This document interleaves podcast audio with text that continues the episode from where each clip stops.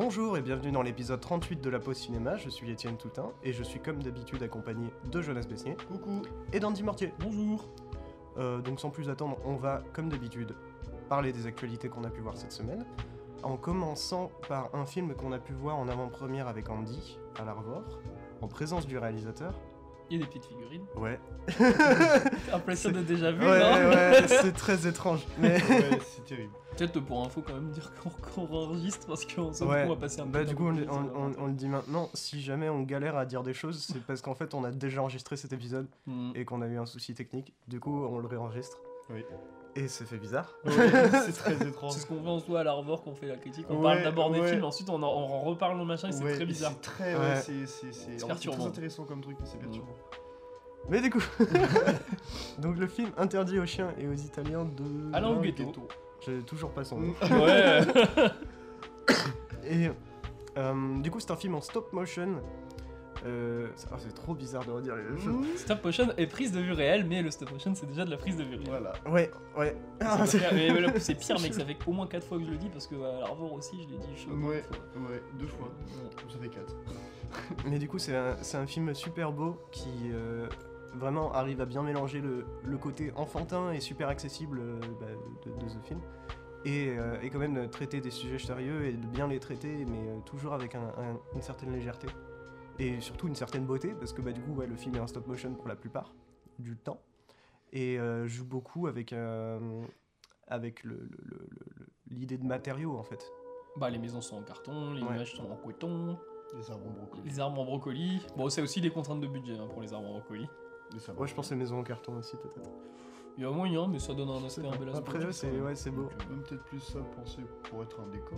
Je pense que le carton, c'est le brocoli, il a pris, mais en vrai, je pense que ça va fonctionner super. Bah après c'est Alain Huguetto qui construit lui-même son décor et du Mm. coup c'est en soi c'est un film un peu méta parce que du coup euh, tout le décor qu'on voit se jouer euh, Alain Huguetto est aussi dedans enfin, et interagit avec ce monde là. Ouais. En fait tout le film qu'on voit se passe sur une table techniquement. Dans un atelier. bah, même on a des plans sur des outils et sur l'atelier, tout Bah ça. ouais voilà. Et puis beaucoup euh, sur les mains. Peut-être un petit synopsis parce du coup. Ah oui, j'avoue. Bah, euh, concrètement, c'est euh, Alain, réalisateur, qui, euh, discute avec une figurine de sa grand-mère, qui va lui raconter sa vie et surtout aussi la vie de son grand-père. Et du coup, leur passage de, l'Italie qui commence à avoir un, fasci- un fascisme émergent et le, fait d'aller en France. Et puis, bah, du coup, la, naissance de ses parents. Voilà, voilà. de quoi, ses en gros, c'est ça. C'est un petit peu une, une, une sorte de biographie, un peu. Enfin, Mm. et puis, euh, Biographie de ses- Basé sur les récits de sa grand-mère en soi. Je... ouais, ouais, ouais, ouais. Et puis vraiment, euh, il, faut, il faut le dire, vraiment un film qui est super drôle. Qui, est- Mm. qui a, qui a beaucoup de, de gags très visuels, mais que ce soit même, euh, on l'avait dit du coup, mais euh, de, de- de- des yeux globuleux des figurines. C'est. Bah c'est c'est, tu vois, tu parlais euh, la dernière fois du- de la présentation du, du père, Hmm. enfin du grand-père. Ouais. Oh, il était beau, et puis euh, on voit d'un Ouais. coup un plan de lui et qu'est Ah vraiment, ouais, les yeux globuleux dans La dans le moustache. vide. hein. Ouais, la grosse moustache. La grosse disais la moustache. dernière fois. Ça- et ça leur donne même d'un côté peut-être un peu, un peu bené. Ouais. Hmm. Mais c'est carrément ça. Et puis, euh... voilà, je pense qu'on a, on a fait le tour. Ouais, mais c'est, très manu- manufacturé comme film. Tu sors du film, t'as, Ouais. vraiment l'impression d'avoir, euh, d'avoir touché des matières, euh, du carton. Je pense que ouais, euh, pour, pour les gens qui aiment bien la stop motion, c'est vraiment... euh, et peut-être même les gens qui ont envie de faire de la stop motion, c'est, carrément le genre de film à voir parce que tu vois presque même le process, enfin, le Ouais. process de, de créer les, les petits matériaux, les petits trucs, tout ça, et, et c'est vraiment plaisant. Vous avez dit aussi euh, que c'était un film qui était aussi pour tous les âges. Ouais. Ouais, ouais, ouais. Bah, c'est ce que je, je- je disais avec bah, le fait qu'en fait il y a pas mal de sujets qui sont sérieux et que ça nous apprend vraiment des, des- des vraies choses sur, sur l'histoire du monde. Mais ouais, c'est un, film qui met la banane, euh, qui met la pêche et, et qui mérite vraiment le visionnage. hein. Et c'est un petit truc qui claque surtout. Ah ouais, Qui vient du coup d'un panneau euh, sur le café euh, français de l'époque. Stylé. Mais du coup, voilà, je pense qu'on a fait le tour de Interdit aux chiens et aux Italiens. Et on va pouvoir enchaîner sur un film. Ah non, une Non, série. une série. Euh, une série du coup Netflix d'anthologie euh, qui s'appelle Maniac Par, par, Junji Ito. une- Anthologie Ouais. C'est ça. cela. Euh, Alors, Je vais, d'a- je pense que je vais- d'abord dire ce que j'en pense et puis après, parce que bon, du coup, moi, je suis, je suis peut-être l'avis le plus négatif. Je sais pas. Après, je reste un peu positif parce que c'est c'est cool. puriste aussi. Ouais, mais je suis un gros puriste, je suis un connard. non, mais sans déconner.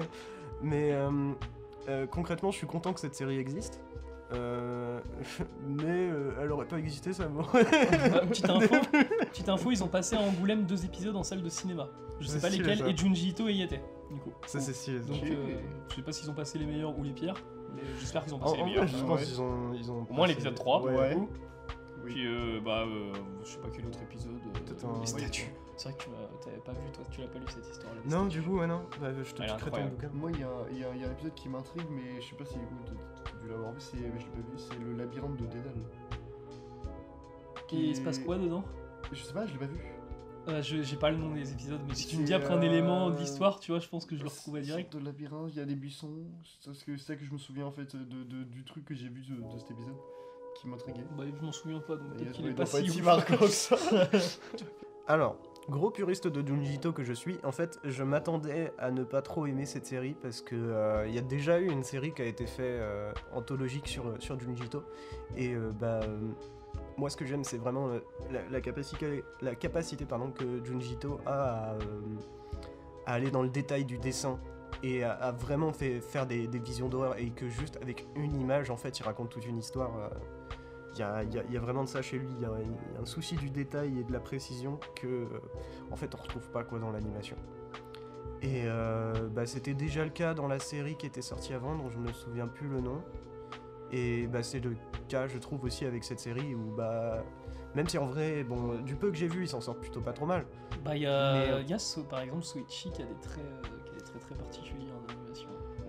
Mais il y, a un- y a un truc, c'est que c'est aussi le choix de, la- de le mettre en couleur en vrai. Parce que je trouve qu'il y a une ambiance vraiment dans, dans les, dans les Junji Ito où euh, même si c'est en plein jour dans une belle campagne japonaise, tout ça, tout ça, euh, c'est quand même terrifiant parce qu'il y, a un- il y a un délire avec euh, son noir et blanc qui apporte quand même des ombres assez pointues. Enfin, il y a, il y a toujours un- une menace un peu présente. Et je trouve avec la couleur, peut-être on perd un peu ça. Après, il y a aucune couleur pétante dans la série. C'est vrai. C'est vraiment très terne, hein. ça tourne beaucoup plus.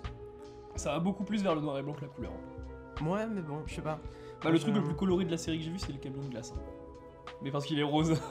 Ouais, et puis bon, ça se tient. Mais hein, euh, Junji- glace, j'ai euh, dans l'artbook de Junji Ito, il y a le camion de glace sur, un- sur une peinture. Ah ouais? Ouais, et euh, pour le coup, les- là, les couleurs sont super chaudes. hein. Vraiment. Ouais. Donc, euh, Mais je. je- Bah après, je, je, je, je- je critique en mode ouais, peut-être ils auraient dû faire en noir et blanc, tout ça, mais euh, je pense que Junji Ito lui-même, s'il pouvait faire ses mangas totalement en couleur, je pense qu'il le ferait peut-être. Ouais, mais, le- mais je pense qu'il le ferait même euh, de la façon de la série, c'est-à-dire un truc qui tire vraiment vers le noir et blanc, mais très Ah, grisâtre. je pense pas. Parce qu'en fait, euh, il y a déjà des. euh, Bon, du coup, on parle plus de la série, mais c'est pas grave. Il y a déjà des. euh, des- des- J'allais dire des plans, mais c'est pas vraiment des plans, c'est des, des cases, des dessins. Euh, particulièrement au début de, de ces grands mangas. Donc, euh, au début d'Uzumaki au début de No Longer Human, il y, euh, y a des cases qui sont en couleur. Et quoi Bah, c'est un peu euh, un effet un peu aquarelle qui est vraiment mis par-dessus le dessin. Et euh, bah, je, te, je te les montrerai après. Mais je sais que dans, euh, dans, Long- dans Longer Human, c'est vraiment une scène déprimante euh, d'une tentative de suicide. Parce que co- comment commencer un bouquin? Bah, en une tentative de suicide. On est bien chez Junji Ito. Euh, mais euh, je sais que c'est un, un truc assez déprimant et qui joue beaucoup avec euh, du bleu, un vert un peu malade et, euh, et du rouge, vraiment du, du rouge sang quoi. Mais par contre dans, dans Uzumaki c'est super beau parce que il- en gros ça, ça, ça commence pas du tout par un suicide, ça commence plutôt bien d'ailleurs. C'est- juste le personnage principal qui est dans un champ et c'est un champ de fleurs euh, jaunes. Et du coup, t'as des belles étendues vertes avec, euh, avec du jaune, tout ça. Mais c'est un côté très aquarelle euh, et franchement, c'est super beau.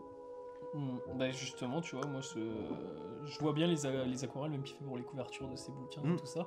Et euh, mais c'est pas comme ça que je vois l'univers de Junji Ito. Je trouve que c'est des très belles couvertures, mais je me dis, Ouais. regardez, euh, regardez ces bouquins avec ces couleurs-là, ça enlèverait quand même un truc. En vrai, le noir et blanc, justement, apporte beaucoup. plus, Ouais, mais je suis d'accord. Mais c'est peut-être aussi pour ça qu'il il s'emmerde pas. Parce qu'en en- soi, il fait des histoires très très courtes, hein, des fois. Mm. Et, Et, il euh, pourrait il les, pourrait les mettre en couleur. les mettre en couleur, ouais. Après, c'est ouais, c'est peut-être un choix esthétique ou c'est peut-être un choix économique. euh, La série, de Jun- la série Maniac respecte plus Junji Ito que Junji Ito lui-même. Mais euh, y a- enfin, je me souviens des épisodes, euh, notamment bah, des épisodes par exemple, euh, le mec euh, qui va dans l'épisode de Soichi, du coup, qui tape pour. pour parce que son, son frère, là, un mec chelou vient proposer à son frère Mm. de mettre quatre cloisons, là. Mm. Genre, le mec, vraiment, il est limite en. Enfin, il a un peu bronzé, mais très chelou, et genre, tout est en noir et blanc presque. Enfin, il y a. Faudrait que je le vois cet épisode. Mm. Tu- ça ça m'intrigue. En Mm. plus, euh, c'est vraiment très sombre. hein. Enfin, y a pas, j'ai pas vu, ouais, à part le camion de glace, vraiment dans la série, il y a rien qui ressort de pétant, quoi. Mhm. Mais en soi, Ok. la, la série est pas si marquante que ça. Je, je veux dire, euh, en soi, euh, genre, euh, moi, mon avis, c'est un peu en demi-teinte. Après, toi, j'ai vu que deux épisodes sur euh, conseil euh, de Andy. Bah, moi, je t'en ai conseillé qu'un. Tu m'en as conseillé qu'un, mais j'en ai regardé un deuxième. Donc, en soi, euh, Après, l'épisode des même. Ouais, et il faut que je reste. Mais j'ai, j'ai- du coup, j'ai vu deux épisodes et il y en a un que je trouve vraiment pas bien du tout et un que je trouve vraiment très bon. Donc, euh, après, c'est comme ce qu'on disait la dernière fois, c'est dans le principe de l'anthologie. Bah, c'est dans, dans l'anthologie, inégal trucs en général. Ouais. Mais globalement, euh, là, c'est vraiment très inégal. Ouais, mais euh, je vais ressortir, niveau, je vais euh. ressortir la Ouais. petit truc de la dernière fois. Dans Black Mirror, il y a des saisons Bah qui oui. sont Bah, nulles, mais vraiment et- zéro épisode. bah, c'est- Et puis euh, le, le- le truc c'est que c'est aussi vrai en fait juste avec les bouquins de Gito. Parce que c'est c'est des recueils à chaque fois de. Enfin, généralement c'est des recueils de, de plusieurs petites histoires. Et il y en a qui sont, qui sont claqués au sol. Celle du camion de glace, hein, du coup, faudra que je la lise, mais euh, enfin, elle est pas en épisode, vraiment. C'est Ouais. Moi c'est je, pas très utile. je- je sais que dans, dans, dans Shivers, la première histoire elle est aux œufs. C'est un, un truc avec un, un disque, enfin un vinyle, un vieux vinyle qui est hanté en gros. Et où euh, quand tu l'écoutes, euh, il y a- tu, tu deviens fou et tu veux à tout prix garder le vinyle et c'est la musique. euh, Non, ah non, c'était pas ça. Ah non, c'était plus stylé. Non, en fait, l'histoire est stylée. Mais du coup, je sais pas si je le dis pour pas spoiler. Mais euh, Non, ne spoil pas. bah, ok, ça marche. Bon, bah du coup, j'ai rien dit en fait. L'histoire est cool. Non, mais euh, vraiment, genre le premier épisode, je veux dire, genre, y a rien de, de véritablement intéressant, même dans, dans, dans, dans- dans l'histoire, dans le truc. C'est un truc, j'ai l'impression que ça n'avance pas et que c'est juste creux et assez vide. Bah, de toute façon, ça Et- veut pas avancer forcément parce que tu sais que l'épisode il va durer moins de 20 minutes. Bah, cet épisode-là, l'épisode plus long. 26 minutes. Hein, euh. Ouais, mais t'as plusieurs histoires dans certains épisodes. T'avais Non, mais qu'une là- histoire là- dans l'épisode Ah, j'ai vu, j'ai vu toute l'histoire, c'est un seul- une seule histoire dans l'épisode. Ouais, parce que par exemple, moi, euh, moi j'ai l'impression que le plan que j'ai vu au final c'était les ballons, tu vois. Mm. Parce que dans le reste des épisodes, après, c'est vraiment euh, c'est du découpé. Genre, euh, le camion de glace, c'est 6 minutes quoi. 6-7 minutes, pas plus. je hein. crois que l'épisode des ballons est un peu moins long que celui-là, que le tout premier épisode. Après, le tout premier épisode est tellement peu marquant que, en fait, tu le mates, c'est comme si tu avais rien maté. En fait. Vraiment Bah moi en tout cas de maniaque je retiens quand même à- je retiens des histoires et c'est surtout que pour moi ça a Bah été ouais. vraiment ça a été la porte ultime à Junji Ito. À un moment Mm. je me dis là c'est bon j'achète ses bouquins quoi. Mais Bah, carrément. en soi, euh, je suis, je suis un peu d'accord. Et Enfin, dans ce cas moi, moi je trouve que la série marche. Parce qu'elle m'a fait aller Ouais. vers les bouquins. Elle Ah m'a bah pas me oui, fait me dire oh c'est de la merde tu vois. Ouais. Ah non, mais ouais, mais c'est pas ce que je dis. Hein. Moi, je C'est ça le plus important. hein. Ouais, Ouais. c'est ça. Le- tu- c'est- en fait, ça te donne envie de, de, de pencher sur son univers et même si enfin, plutôt sur ses bonnes histoires et tout. Mm. C'est quand tu regardes même l'épisode 3 avec euh, les, les- le, le ballon pendu là, qui est assez terrifiant genre. C'est très très, très, très Carpenter aussi. C'est très Lovecraftien aussi en Ouais, fait. mais c'est tout. Ouais, ouais. Mais il y, a un- Ito. y a un truc que, du coup, si tu t'intéresses à Junji Ito, ou même toi, jeunesse, Oui. que tu vas retrouver, euh, c'est une, une thématique euh, qui est, euh, comment, qui est chère à Junji Ito, en fait. C'est euh, le fait que les personnages vont toujours se retrouver dans des situations où ils vont tout faire pour survivre ou pour surmonter un truc, mais ça ne marchera jamais. Et euh, ou, ou même pire que ça, euh, il y a pas mal d'histoires aussi où en fait ils se rendent compte qu'ils ne peuvent rien faire. Et du coup, ils sont. T'as vraiment ce côté. de- C'est ultra déprimant. C'est hein, fataliste. Mais- Ouais, c'est ultra fataliste, Ouais. c'est ça. Et, euh, et bah, c'est très lié à Lovecraft parce que Lovecraft, hein, c'est un petit peu ce qu'il disait, c'est que concrètement, s'il y a un dieu ancien Lovecraftien qui se réveille, bah on est baisé. c'est aussi Ça, simple que ça. euh, L'épisode de- que je te racontais, du coup, la ville où euh, les gens se transforment en tombe, Ouais. ça il est dans la série, mais faut le regarder. C'est en gros, c'est un couple, euh, un couple même pas, non, c'est un frère et une sœur. Mais bon, au Japon. Frère euh, et sœur. Au Japon, c'est. Frère et sœur, Ouais. le film. Et euh, ils écrasent du coup une meuf par accident et le mec la fout dans son coffre. Sauf Ouais. que dans cette ville là, du coup, quand tu tues une personne ou quand une personne meurt, elle se transforme en tombe et on la déplace pas du coup. Et euh, tu retrouves des images incroyables du genre euh, une tombe sur la route. Mm. Et, euh, et là, bah, ça va les rattraper à un moment justement ce meurtre là quoi. Ah, ça, c'est stylé. hein. Mm. Vraiment, il y a des, y a Non, des y a, comme ça qui. Mais il y a un truc dans la série qui est intéressant, je trouve. Bon, Euh, c'est plus facile de le faire, notamment pour les ballons. Il y a du mouvement avec les ballons, on les fait en 3D. Mm. Et euh, il y a le monstre euh, qu'on voit dans cet épisode-là qui est aussi fait en 3D. Et en soi, c'est moche, Ouais. mais pas moche dans le sens, euh, il y a un truc qui dénote justement avec tout le reste. Bah après, je, sais que. ça- en vrai, ça peut être intéressant hein, comme esthétique, mais moi je sais que je suis pas giga fan. Parce que Mm. ça fait un peu. Enfin, ça se ressent que c'est c'est pour aller plus vite et que, bah, euh, on en avait parlé hier, mais c'est. euh, les, les- les studios Jap, ils ont. Enfin, d'animation, les studios Jap d'animation, ils, ils ont des, des deadlines de- de- d'enculés et en Mhm. fait, euh, ils, ils vont faire de la 3D parce que c'est plus rapide. Je sais qu'ils l'ont fait aussi dans les dernières saisons de l'attaque des titans. Ah bah, Euh, bah, la, série, la nouvelle série Berserk. Ouais, la nouvelle série Mhm. Berserk, ouais. Mhm. C'est un exemple vraiment bien. Euh, ouais, parce que la première série est super belle Ouais. et un vieux, un vieux truc craspé, vraiment, c'est dégueulasse quoi. Et euh, la deuxième, presque super propre. Enfin, Tu vas retrouver même, ils ont mis des ombres en trait sur Mm. Ouais. une animation 3D. Ouais. Alors, euh, bah, il y a certains qui kiffent. Ah, mais par exemple, sur. Soichi, dans la série, ils ont mis des ombres comme ça. Mhm. Mais c'est sur un dessin 2D de Soichi. Ouais. Et du coup, ça dénote pas trop. Mais euh, sur Berserk, c'est bizarre quoi. Ouais, c'est les, les images de, de- de la nouvelle série Berserk que je n'ai pas maté hein, du coup, mais euh, genre j'ai j'ai vu des images et vraiment c'est c'est vrai que c'est J'ai chelou. maté quelques épisodes, je me suis arrêté. C'est ça, ça fait trop bizarre en fait. Mm, Mais tu pourrais faire le même constat de, de Berserk en fait en animé, c'est très dur à adapter parce que c'est euh, le Mm. dessin de Miura il est beaucoup trop. euh, Bah carrément, carrément. Ouais. Et puis enfin ça se ça se voit. hein.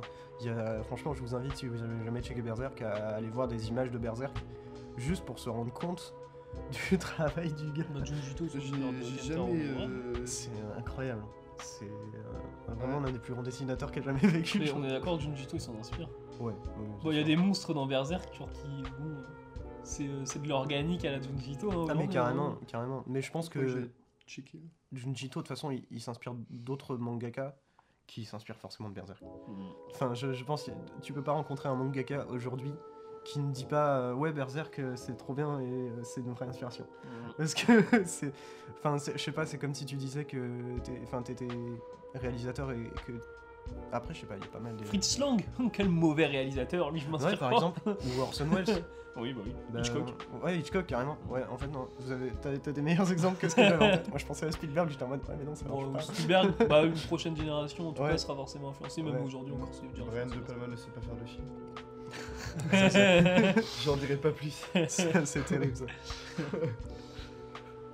Qui Mais- très, euh, ouais, il reprend. C'est vrai que De Palma, c'est- sa plus grosse influence, c'était Hitchcock. Ah ouais Ouais. En vrai c'est T'as même un plan de, je sais plus dans quel film de De Palma, qui, prend, qui reprend Fenêtre sur cours, un mec qui, euh, En qui vrai, observe quelqu'un. C'est c'est pas étonnant parce que bah, rien que c'est. euh, Comment il, comment il s'appelle ce film? C'est le, le film avec Travolta? Euh, blow, blow out? Ouais, bah, le, le- il y a le, le plan avec l'enregistreur qui est en premier plan. Ouais. C'était ultra Hitchcockien. Je crois que c'est l'affiche du Blu-ray que j'ai moi de Blowout. Ouais, moi aussi. Toi aussi Ouais, ouais. Bah, Il y a tout un délire en même temps dans, Blow, dans Blowout où euh, il, va, il va flouter ce que John Travolta entend ou n'entend pas. Mm. Un truc comme ça. Si tu veux. Ouais. Mm. Bah, t'as- Bah, je sais le- que t'as un plan là où, euh, parce que la marque de Brian De Palma, son plan c'est la demi-bonnette Ouais. qui va euh, flouter, enfin qui va rendre net Ouais. deux parties euh, de profondeur en même Ouais, temps. de profondeur du champ. Mm. Et euh, ça permet de voir qu'en fait euh, le lien entre l'oreille de John Travolta du coup et ce qu'il entend derrière en fond. Mm. Et euh, ça c'est une idée de réel, enfin c'est une idée d'Hitchcock, c'est une, c'est une mise en scène super efficace, ça en dit beaucoup sur la scène qui se passe. Et voilà, Ouais, ah ouais.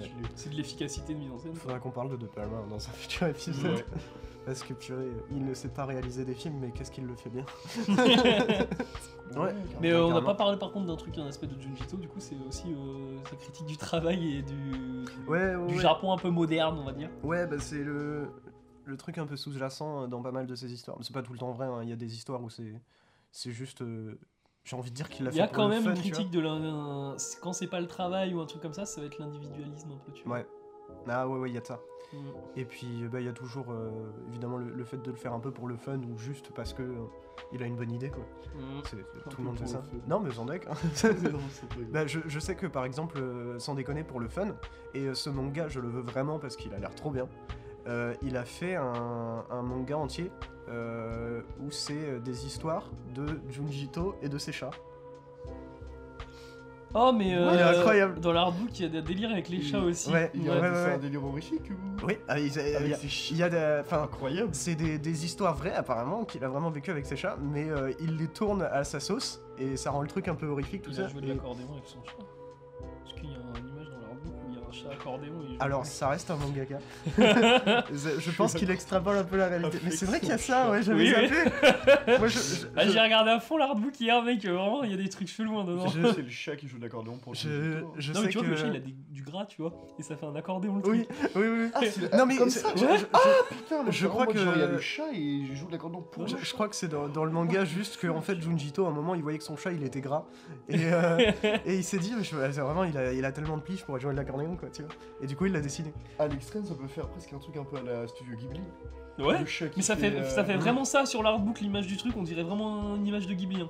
ouais mais C'est une image super mignonne en soi, mais euh, c'est bizarre et, quoi. et ce, qui est, ce qui est marrant c'est que ouais dans ce manga il mélange du coup le truc vraiment mignon mais il y a- il y a aussi du truc d'horreur et je sais qu'il y, a un- il y a un truc qui m'a fait exploser de rire c'est que en fait il y a un de ces chats qui est, qui est noir et blanc et il y a ces taches sur le dos c'est un moment de Junjito qui il regarde un peu le, le- le truc et il se rend compte que la tache sur le dos ça fait un crâne Oh, c'est stylé. Et il commence à, à- à flipper avec ça, il est en mode oh, c'est un chat maudit, tout ça.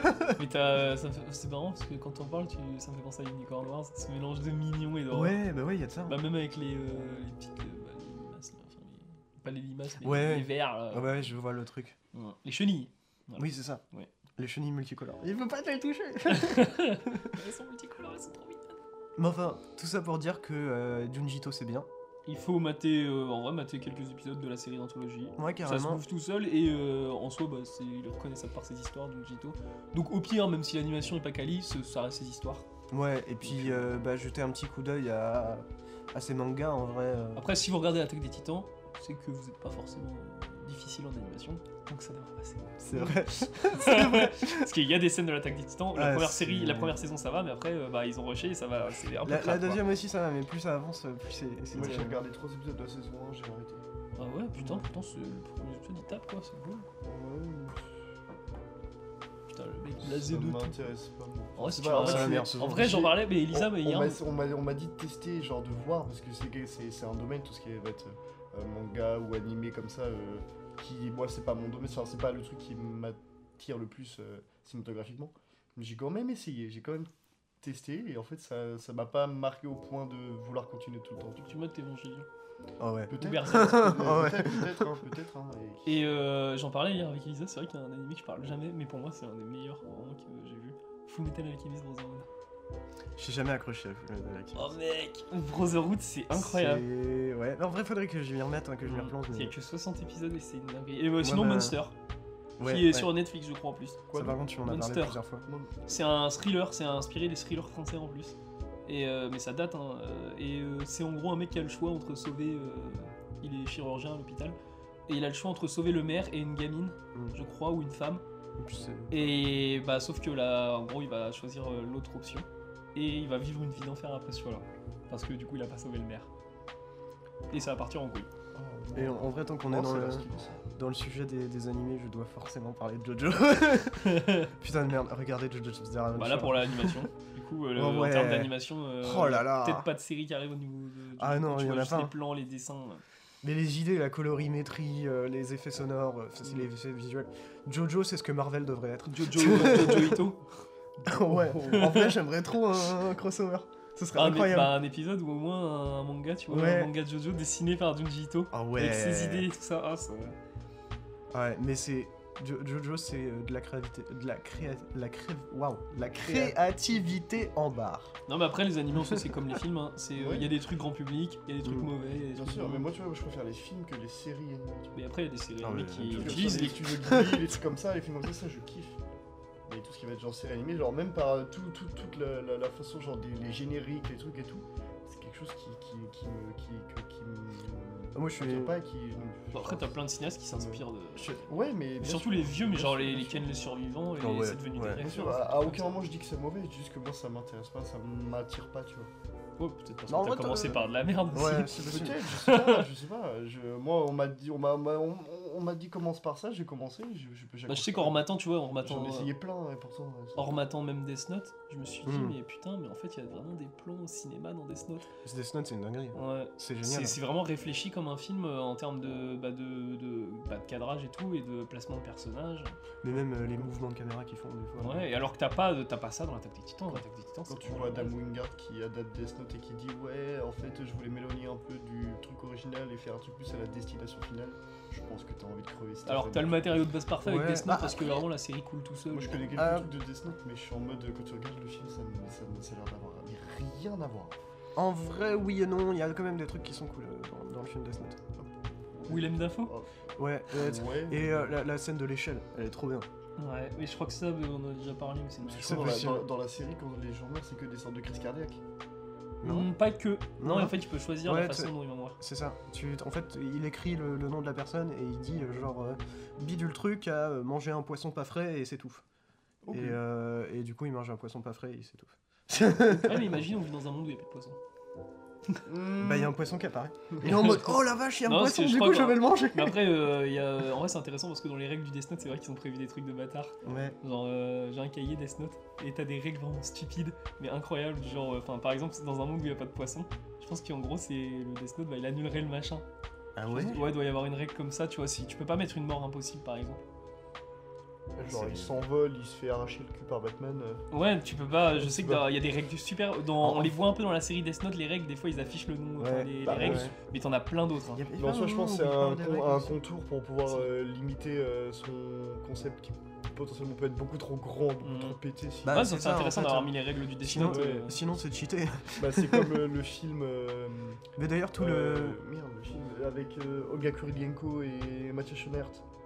Passagère armée, où en gros ils sont dans une maison et il y a une pièce, quand ils ouvrent en fait, la, la pièce c'est Dieu. Oh, demander putain, tout j'ai. et n'importe Ouais, quoi. Et justement, là, le souci, c'est qu'en fait, il n'y a aucune limite au concept. Et en fait, du coup, ça, ça, ça- ça se barre beaucoup trop vite en couille. Et c'est beaucoup trop euh, beaucoup trop bête, en fait. Très, très, Ouais. très mal, c'est Mais- très mal écrit. Même euh, de, de toute façon, tout le scénar de Death Note repose sur ces règles. Parce que. Bah, même euh, quand tu vois les transitions dans les épisodes de Death Note en soi, c'est pas pour rien qu'ils te mettent les règles. dessus. Ouais, ouais, ouais. Et je sais que par exemple, si t'as même t'as une règle dans le Death Note, si jamais tu as deux personnes qui ont le même nom, bah faut avoir l'image en tête. Hmm. Du coup, quand t'écris le nom, sinon les bah ça marche pas. en soi. Mm. Il est vrai. Donc Mais c'est- ouais, mais voilà. t- On s'éloigne bien quand même. Ouais. Ouais, Mais euh, bah C'est non, mais en soi pour revenir à Ouais, Junjito, c'est un monde qui a ses règles aussi, tu vois. Il a, il a établi des règles dans son univers, Junjito, je pense. Il a cassé les codes hein, aussi un peu. Bah, honnêtement, je pense. Parce que si tu regardes tout ce que, tout ce que là vous venez de citer et tout, genre il n'y a aucun truc qui, qui se rapproche véritablement fort de si, Junjito. si, si, il y a plein de trucs qui se rapprochent Vraiment de Junjito. Ah ouais, ouais. C'est juste que Ou c'est. c'est plutôt Junjito qui se rapproche de Berserk. Bah, Oui, ça, ouais, ouais. Mais c'est- il y a- y C'est c'est juste que, en fait, c'est pas connu, mais il y a Ouais. énormément de mangaka d'horreur qui existaient avant. Ok, C'est- bah alors je suis. C'est c'est pas un, un premier, et même euh, tellement que en fait tu check un peu les influences qu'ils citent, et euh, tu regardes leurs dessins, et tu te dis ouais, c'est clairement des influences. Ok. C'est pas euh, au point où ils copient des dessins, faut pas déconner, mais euh, tu, re- tu retrouves des trucs dans la façon de dessiner certaines choses, certaines choses qui, ouais, qui viennent d'autres d'autres mangaka, qui sont moins connus dans, dans le monde, mais au Japon qui sont bien connus quand même. Ok. Voilà, voilà. Et oh oui, si, dernier truc. Je ne Oh suis là là, oh là là Je- Forceur Bah, ouais, ouais, ouais, commencez à forcer. Forceur sûr, j'ai- J'hésitais à le dire dès le début quand tu l'as cité. Arrêtez Arrêtez.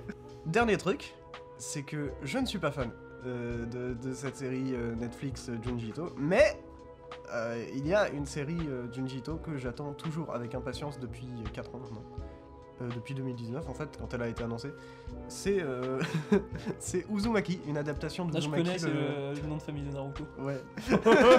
C'est vrai? Oui. Parce que Ça veut dire spirale. Ouais, c'est spirale. Et il a une spirale en fait dans Mais Naruto. non, mais oui, mais je- voilà, du coup, spirale par rapport au truc de Junjito, je vois, mais euh, Naruto. je- Bah, il a une spirale sur le. D'accord, ok. Voilà. Mais euh, du coup, euh, l'adaptation d'Uzumaki, qui euh, est un- considéré comme un peu le, le- le chef-d'œuvre, une des pierres angulaires en fait de, j'allais dire de la filmographie, putain, je suis vraiment matrixé par le cinéma. de la filmographie de Junji Ito, les fuck it. Allez. Euh, et qui est faite vraiment par une, une équipe qui met du cœur et qui aime vraiment beaucoup le, le manga de base. Ça, ça se voit avec les interviews du réalisateur, mais ils ont aussi Junji Ito qui fait partie du casting de voix, tout ça. Et Colin Stetson à la musique. Donc ils, ils auront au moins un bon OST. et j'espère que ce sera une, une série qui laissera une, une petite marque dans, dans le monde parce que ça le mérite, je pense. Tu es gentil de dire une bonne OST. Mm. Très bonne OST. Colin Stetson, quand même. Bah oui, colis. Une petite, juste petite anecdote sur Uzumaki. Parce que, ah, mais, euh, comment dire, on me force à remater Code Lyoko. Voilà. Et sachez que euh, le doubleur de Naruto fait énormément de voix dans Code Lyoko. Ah Qui te ouais force Oui. à regarder ça Mm. Ouais, ok, très bien. en vrai, je kiffe Code Lyoko, c'est mon animé d'enfance aussi. Ouais. Enfin, c'est mon dessin animé d'enfance. Mais euh, voilà, maintenant je vois les personnages de Code Lyoko, je vois Naruto derrière. Ok, du coup, on a terminé avec Kodioko, euh, avec, Ouais. euh, Avec euh, Naruto. euh, avec la série d'anthologie de Junji Ito. Mhm. Euh, et on va pouvoir passer au prochain film qu'on a pu voir cette semaine, euh, qui n'est autre qu'un film qui euh, est présent aux Oscars, j'ai du mal, Oui. Euh, avec Kate Blanchett, et réalisé par... Todd je- Field. Merci, Je t'en prie. c'est tard. Todd Champ. Todd. Oui, j'avoue. Félix et les champs, je crois. Ah ouais, ah moi j'a- j'avais chant en mode chanté. Non, s'écrit pareil, mais juste. Mais du coup, pour euh, raison euh, quelconque, je n'ai pas pu euh, voir le film et vu que je ne veux absolument rien savoir, je vais donc quitter cette pièce pour la deuxième fois puisque on retourne le truc. Allez, bisous les Donc on en a terminé avec la série d'anthologie de Junji Ito sortie sur Netflix. Et Jonas est parti car il ne veut pas se faire spoiler tard. Euh, il ne veut rien savoir de tard. il faut qu'il aille le voir avant qu'il soit trop tard. Blague qui a été le plus faite sur le film. Ouais, ouais, ouais. Toute la France rigole sur tard. Mhm. Et ouais, du coup, tard. Euh, petit synopsis en vrai. Euh, donc, tard, on, on suit du coup Kate Blanchett qui joue Linda Tar. Lydia. Lydia. Bah, je crois que c'est son, son Et je sais plus, ouais, on en avait parlé la dernière fois, il disait Linda dedans. Ouais, Enfin, moi je, moi, je vois Lydia Tar. il y a un moment, il y a un, il y a un dialogue. euh, Mais c'est Lydia, je crois que c'est son, son nom de scène en gros. Ah ouais? Et euh, que Linda, c'est son vrai prénom. Après, je sais pas pourquoi il y a ce, ce truc-là dans le film, mais c'est stylé. Et euh, du coup, on suit cette chef d'orchestre qui va euh, en fait organiser un. Enfin, devoir organiser un, un gros orchestre à Berlin euh, pour une représentation, sauf que. euh, il y a beaucoup, beaucoup, beaucoup de, de trucs qu'elle a fait qui étaient pas bien, qui lui retombent dessus en gros. Mhm. On voit son, on suit son déclin en fait. Le déclin de C'est ça. Lydia Tar. Et euh, ce qui est impressionnant avec ce film, et euh, du coup on l'avait dit, euh, forcément on l'avait dit, hein, mais c'est c'est que euh, tous les deux on est sortis euh, du, du film en se disant ouais c'est une vraie personne. Oui. Parce que le film est vendu comme un biopic, Ouais, clairement. et pas du tout. Mhm. C'est assez incroyable parce que pendant tout le film, c'est, c'est- on y croit quoi. C'est, c'est tellement bien fait, tellement bien joué que. Et puis l'histoire est tellement bien écrite que, en fait, ouais, on y croit comme. euh, comme comment on dit Bon, on y croit quoi. Bah euh, ouais, le truc, euh, déjà l'aspect biopic est intéressant. Et euh, surtout parce que le film démarre sur une conférence où on va t'exposer ce qu'elle a fait, Lydia Tar. Et c'est presque, en vrai, c'est presque lecture de page wiki. Mais du coup, de fausses pages wiki, parce que bah voilà. Et euh, rôle à Oscar pour Kate Blanchett aussi, évidemment. Clairement. clairement. Et moi, bon, pour raconter mon expérience en salle, du coup, j'ai un mec qui est sorti au bout de 20 minutes. Parce que le film vraiment tire en longueur au début. Exprès, évidemment. hein. Au point de mettre un générique hyper long avec euh, je sais pas combien de cartons. euh, les- Ouais, ouais, ouais, mais même le générique de fin, il est chelou. hein. Ouais, bah, j'adore la musique du générique de fin. Ouais. C'est barbare la musique. et, Par euh, contre, ouais. Mais c'est, j'avais jamais vu ça, mais dans le, le générique de fin, du coup, commence par le casting, et après, ils, ils mettent tous les, tous les musiciens, toutes les musiques qui ont Mhm. été utilisées dans le film, tout ça. Et euh, ouais, et un aspect musical important aussi dans le film, du coup il n'y a pas de musique extra-diégétique Mm. dans le film, à part du coup le générique de fin. Mais euh, toutes les musiques qu'on va entendre, c'est musique de téléphone euh, portable. C'est pour ça que d'ailleurs ça m'a autant marqué les musiques de téléphone portable dans le film, parce qu'il n'y a pas d'autres musiques, à part du coup les orchestres. Ouais, C'est, euh, et sinon le reste, ça sera du bruit d'ambiance. Et déjà pour un film sur la musique, ou en tout cas sur une chef d'orchestre, c'est assez étonnant, mais ça, ça donne aux scènes bah, d'orchestre, bah, ça les fait sortir du, du reste quoi. De Ça ce leur- gloubi-boulga euh, silencieux quoi. Ah, ça leur donne une puissance, hein, c'est clair. Mhm. Mais t'as. Et euh, bah, aspect important du film aussi, il est tourné comme un film d'horreur. Il est mis en scène vraiment Ouais, et ah monté ouais. comme un. Enfin, il y a des scènes de tension très horrifiques. Euh, et, euh, et je sais plus, je voulais aller vers ça. Mais je, moi, je, je vais pouvoir enchaîner parce que moi, justement, le, le rôle. Enfin, le personnage avec lequel je, je rapprocherais le plus Lydia Tarr dans, dans Ouais. ce film, c'est vraiment Tony Collette dans Hérédité, quoi. Ouais. Et ça, je- je- ça m'a pas mal marqué. À un moment, je me suis fait la réflexion, la réflexion pendant le film. Et plus le film avançait, plus je me disais, ouais, c'est impressionnant à quel point, en fait, on est, on, on est vraiment pas loin du film d'horreur, quoi. À, chaque, à chaque instant, ça pourrait partir dans un truc vraiment très très horrifique euh, à la hérédité. Et, et ça, c'est assez impressionnant pour un, un film qui, concrètement, est presque un biopic sur euh, une chef d'orchestre fictive. Mais euh, ouais, ça, j'avais jamais vu ça nulle part ailleurs et c'était vraiment surprenant. Et c'est intéressant qu'ils aient aux Oscars avec une ambiance pareille. Ouais, Parce que là, pour le coup, euh, Todd Field a réussi à faire un compromis entre le film classique euh, Oscar, euh, enfin, qu'on destine aux Ouais. Oscars, et euh, le film de genre qui n'arrive pas à y aller, quoi.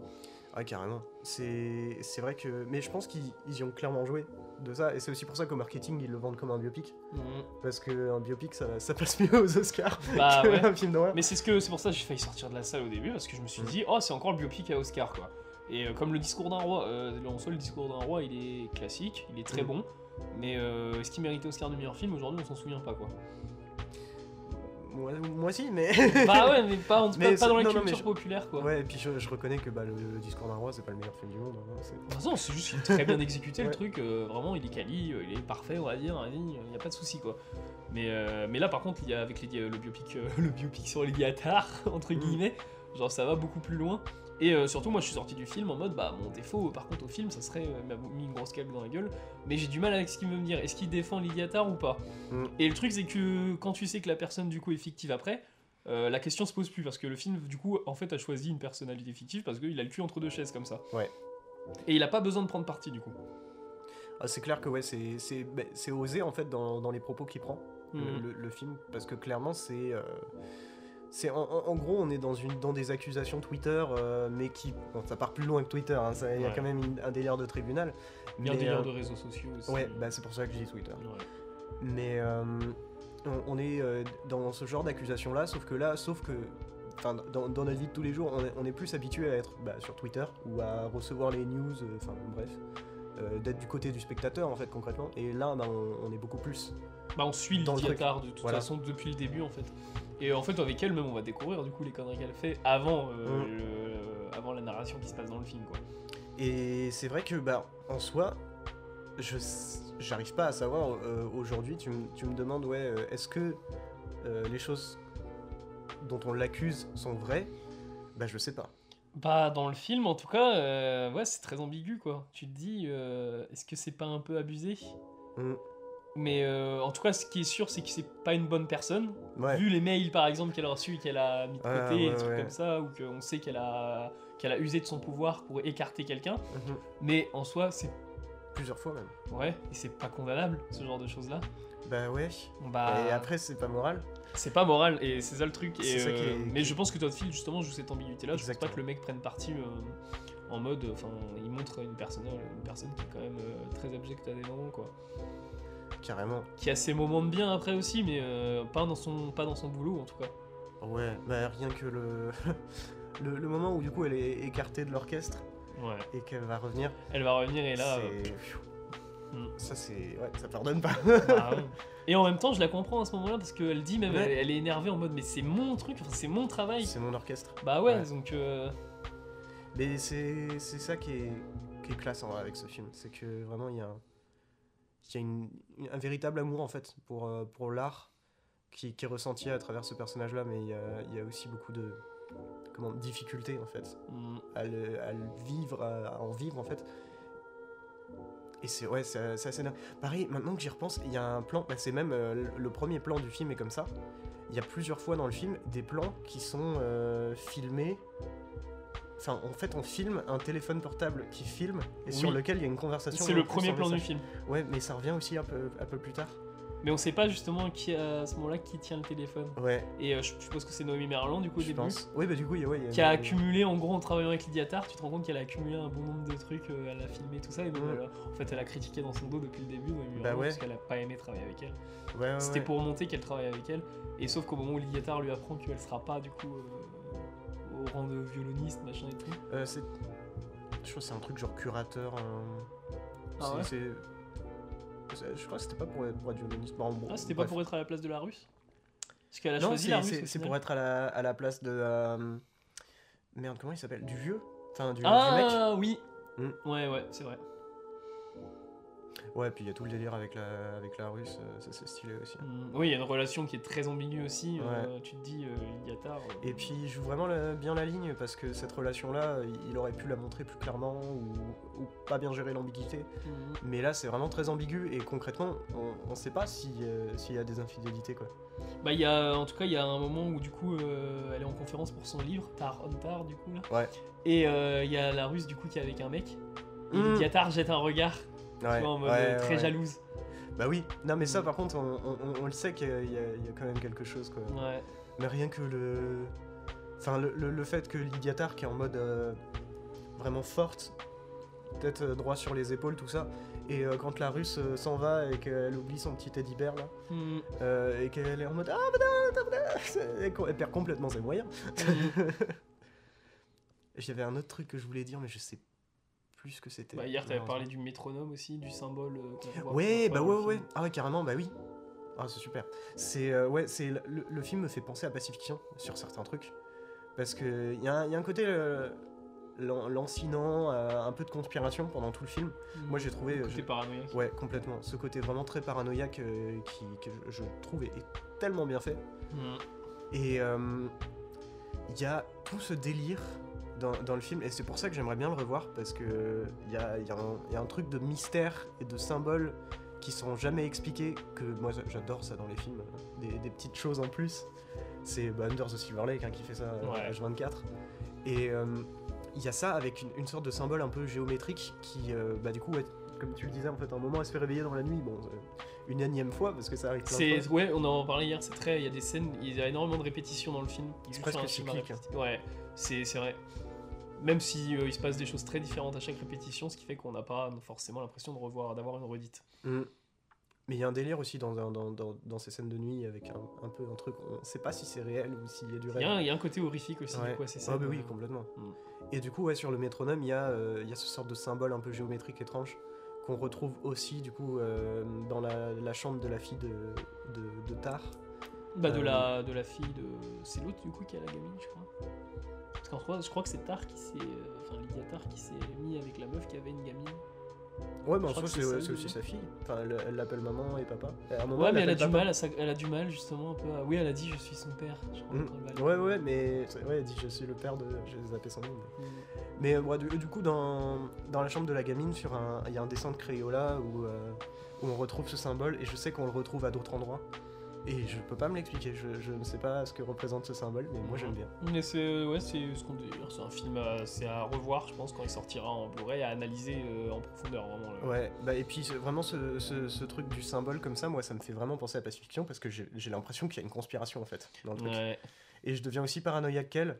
Parce que euh, le, le personnage devient de plus en plus paranoïaque, mais c'est vraiment Pacifiction en fait. Quand je, je le dis, ça s'applique Au aussi. point à d'accuser sa fille d'avoir euh, d'être entrée dans le bureau et sa fille à ce Ouais. moment-là n'est pas rentrée dans le bureau.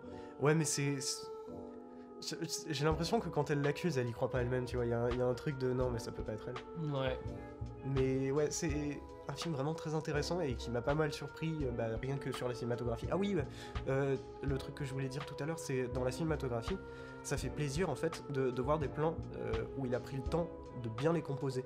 Mhm. Parce que ça paraît rien et c'est un truc euh, tout simple, mais euh, il y a beaucoup de plans où, euh, où Tar, elle est vraiment, elle prend sa place dans le cadre et elle écrase les autres personnes à côté. Elle est beaucoup plus grande, elle est beaucoup plus insta- installée. Je me souviens aussi, il y a un.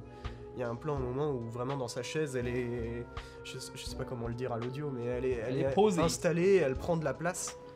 Et, euh, et en même temps, il y a aussi d'autres plans où pour le coup, elle, elle disparaît en fait dans le cadre presque. Mhm. Elle, elle devient vraiment toute petite.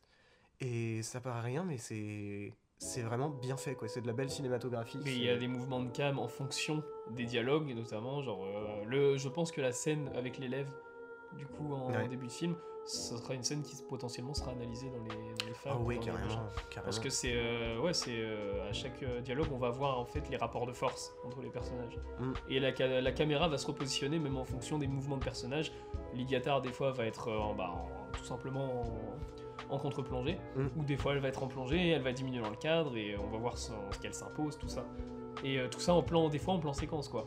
C'est juste jouer avec ces placements de personnages et les rapports de force. Puis ouais, bah, je, je reviens, j'y repense. Il y, a, il y a un autre symbole qui revient pas mal, c'est le cercle d'un orchestre. Mhm. Enfin, le, le- le demi-cercle en fait. Qui, qui revient à plusieurs moments, et je sais qu'il y a un moment à la fin quand elle est en. Je sais pas quel pays. Je sais pas si c'est dit, si c'est Thaïlande, Thaïlande, je sais pas. À la fin, quand elle Ouais. va, euh, je crois que c'est en Thaïlande. Parce qu'elle va, elle va prendre un massage et euh, il y a les masseuses qui sont mis en, en arc de cercle. Comme un- Mhm. Oui, elle va vomir dehors ensuite. elle Ouais. trouve ça dégueulasse. Et oh oui, tiens, euh, dernier truc. Bon, c'est pas, c'est pas un spoil, hein, mais c'est, euh, j'étais giga surpris et un peu agréablement surpris parce que j'adore ces jeux que euh, à la fin ce soit un orchestre qui joue du Monster Hunter. Ah ouais? Ouais, Oh putain j'adore ces jeux. J'ai reconnu la musique. et, et en fait, au début du film, tu sais, comme tu le disais, il y avait beaucoup de, il y a beaucoup beaucoup de cartons. Et sur un carton, en fait, il y a énormément de petites écritures, de plein plein de trucs. Et euh, je, je check un peu vite fait, je regarde de gauche à droite, et là je vois un truc Monster Hunter Capcom. Et là je me suis dit, mais quoi? Pourquoi il y a Monster Hunter dans Tar Et du coup, ouais, trop, trop bien de, de- de voir après des cosplayers. dans- Même si au, au final, cette, euh, cette scène-là, je la trouve. euh, même si tu vois, j'étais content de voir du Monster Hunter, ça m'a déchiré. J'ai trouvé ça horrible. Il y a un truc vraiment puissant et, et avec trois fois rien, parce qu'au final, euh, il, il filme pas un gros plan du visage. euh. Ouais, non, en fait, ça fait vraiment plaisir de voir un film qui arrive à bien filmer et de, de- de façon intelligente des choses qui, euh, bah, tu vois, euh, si on prend Joker par exemple en, en exemple, où euh, bah, concrètement il aurait juste collé sa caméra en face de, de, la tête de Kate d'affiche. Blanchett et genre elle aurait eu une, une larme qui coule alors qu'elle joue cet orchestre. Bah ouais, Mhm. ok, ça marche, mais euh, c'est plus intéressant de, de le faire comme il l'a fait.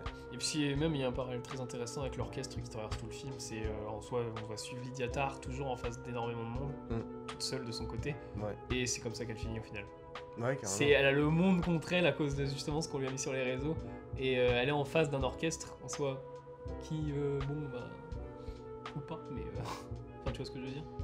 Non Bon, elle est en face du monde, mais bon, euh, parallèle avec l'orchestre. Mais là, l'orchestre ne joue pas pour elle, on va dire quoi. Ouais. C'est ça le truc. euh, le Ah ouais, ouais, faire. carrément. Bah ouais. Mm. Bah et puis même c'est un- bah, pour ça que cette scène elle me détruit parce que et, et c'est pour ça aussi que je trouve que la première scène est super intéressante c'est que ça l'établit Ouais. comme quelqu'un d'incroyable c'est il, il parle d'un truc dont j'avais jamais entendu parler c'est euh, les gens qui ont gagné un Emmy un Grammy Ah oui. Ouais. un Oscar je crois Mm. il y, en a- il y en avait cinq je les appelais les autres mais euh, qui, a, gagné cinq grands prix et euh, il, listait des noms et ils étaient en mode et à la fin évidemment Lignata qui, qui a aussi euh, gagné du coup des, énormément de, de très très gros prix c'est vraiment une, une figure importante quoi Mm. et à la fin elle se retrouve à faire un orchestre de jeux vidéo quoi J'espère que Todd Field d'ailleurs m'a pas mis Monster Hunter en mode Ah, regardez, elle finit à faire des jeux vidéo, c'est vraiment naze. ouais J'espère que ça va pas dans ce en, sens-là. en vrai je pense pas Bah, oh, vu le dernier plan du film avec les mecs en costume, du coup, Ouais. je me dis quand même quelque chose pour les sublimer un peu, mais. euh, je sais pas c'est vrai que Ouais. c'est c'est ambigu là-dessus Bah, de toute façon le film est très ambigu hein, dans- mm. dans ce qu'il raconte, mais c'est ça qui est intéressant en fait, c'est un film qui pose des questions plutôt que de donner des réponses. Et, euh, et ouais, c'est vrai que moi j'aimerais bien que Monster Hunter euh, ne soit pas vu comme. euh, en gros, c'est ouais, bon maintenant elle joue pour la plèbe, mais euh, parce que c'est quand même vachement bien. Et euh, les- la musique de Monster Hunter est incroyable. La musique de jeux vidéo, euh, enfin, t'as des orchestres de vous qu'ils ont fait pour les jeux vidéo. Ouais. Ah bah carrément, ouais. il y a je des- pense qu'aujourd'hui, les gens écoutent plus des bandes son de jeux vidéo que bah, du, du malheur ou du bac. Ouais, bah c'est même sûr. Bah ouais. Et même, bah, on, en avait, on en avait discuté un temps, je t'avais fait écouter. Moi je pars en tangente, mais ce sera la dernière. Mm. Je t'avais fait écouter la... une des musiques du dernier God of War, ouais. God of War Ragnarok. Elle est incroyable. Mm. C'est mais c'est c'est mieux que des musiques de films. hein. C'est Ouais, ouais. c'est monstrueux comme truc. Quand même, tu vois les petits sons de Cuphead, enfin, les Ah ouais, sont carrément. Les musiques jazzy de Cuphead, c'est- trop beau quoi, c'est super à écouter. Ouais, mais tout ça pour dire ne, ne sous-estimez pas, le- ne sous-estimez pas le jeu vidéo parce que le jeu vidéo est, est très très puissant. Et même beaucoup plus puissant que certains trucs qui sont cotés. Donc voilà, moi je pense qu'on a j'ai fait le Je tour. pense qu'on euh, a pour fini. Et évidemment, Oscar du meilleur film, du coup, il est dedans. Et euh, meilleure on- actrice. Et meilleure actrice, mais je crois qu'il en a d'autres. Meilleure aussi. musique aussi? Après ce sera Je Natou sais Natou. pas, mais- il y a moyen. ouais, meilleure euh, musique de film, euh, bon, on espère. Meilleure chanson, en tout cas, originale, ce sera Natou Natou. Oui, ouais. On espère. On en reparle après, du coup, c'est comme hier, mais. Ah bah oui, bah on carrément, reparle- c'est incroyable Oui, on reparle après de. De ces fameux euh, nominations. Ouais, on arrive. Mhm. On va chercher jeunesse. ouais. Et on va pouvoir passer, euh, comme on l'a un peu transitionné. Mhm. À l'actualité, Ouais. mais pas celle de Rennes. euh, du coup, on a eu les nominations aux Oscars et aux Césars. Et euh, bon, euh, on va faire une redite de ce qu'on a fait hier, même si les gens ne le savent pas. Mais euh, au moins, on va pouvoir rajouter quelques petits trucs quand même, parce que bah, déjà, euh, truc euh, important, euh, Martin McDonough. Euh, le fameux escroc euh, connu, Oh, tout le mais connu de toute la République. Euh, aux Oscars, évidemment, pour meilleur scénario. Et va l'avoir, évidemment, pour meilleur scénario. Mais Ouais. ça, faut pas trop en dévoiler. Puisque, comme on va le répéter une deuxième fois, on fera les nominations euh, plus, euh, officiellement plus tard. Bon, on fera Les, non, les les. euh, Enfin, les, euh, prédictions. pardon. On fera un truc, euh, un épisode du coup plus tard Euh, avec les prédictions. Donc deux semaines logiquement avant la date des, enfin avant l'épisode de la semaine des Oscars. C'est ça. Et puis, euh, on, vous aurez aussi nos résultats en direct dans un autre épisode. On verra, on Je verra. sais pas si on fera beaucoup de réactions, mais en tout cas pour le meilleur film on en fera une. Mhm. Ça, On c'est sûr. On, verra bien comment, quelle forme on adoptera. Vous voulez euh, qu'on le fasse en direct? Genre, on, on se place le micro et. Au Ouais. micro, même pas, tu peux prendre un enregistreur en soi, tu t'en fous, c'est c'est des enregistrements, tu souhaites de réactions, on s'en fout si la qualité. euh, Ouais. Après, je- Oh, moi en direct, en vrai, ce serait, bien, serait hein. rigolo en vrai. en j'aime bien qu'il y ait une petite qualité quand même. Ouais, puis c'est bien, c'est qu'en plus, on, là, on aura vraiment les résultats à chaud en direct, donc ça peut être Mm. Moi, je, moi, je suis chaud pour. euh, pour faire Ah, pourquoi pas pourquoi Ouais, ouais. Bah, dites-nous ce que vous en pensez. Après, ça peut être bordélique, sachant qu'il y a peut-être d'autres gens qui vont vouloir venir. en Ouais, mais carrément. Pas Bah, c'est ça que je me dis. Ouais, mais on, veut- on, Mais- on, on va voir ça. On verra, on verra. On va bien voir. On vous tiendra de toute façon au courant sur Instagram, n'oubliez pas de la Mhm. suivre. On verra, on saura sauver notre existence. Ah oui refaire un Monde sans danger. Monde sans danger. Ah, ah, Monde sans danger. Et euh, évidemment, bon, euh, oui, bah, on va refaire euh, la redite dire aussi. Oscar ou César, euh, aucune femme dans meilleur réalisateur. Ouais. Donc, résultat, Clapiche réalise mieux que euh, Alice Diop. Voilà. C'est pas vrai.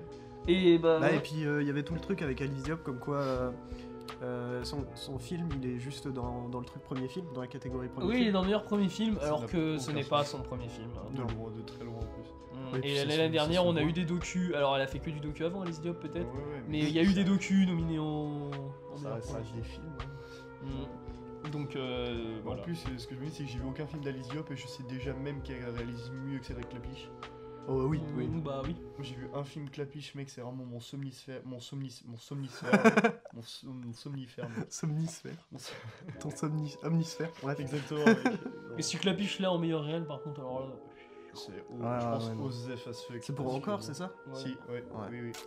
Déjà, son film d'avant, deux mois là, c'était. Bah, c'est mon film Somnifère. hein. Tu vas pas y arriver. Somnifère. Somnifère. C'est le film vraiment, genre, j'avais envie de dormir tout le temps. C'était Mhm. long et chiant. Bah, Non, mais- tu vas encore, euh, encore avoir besoin de dormir.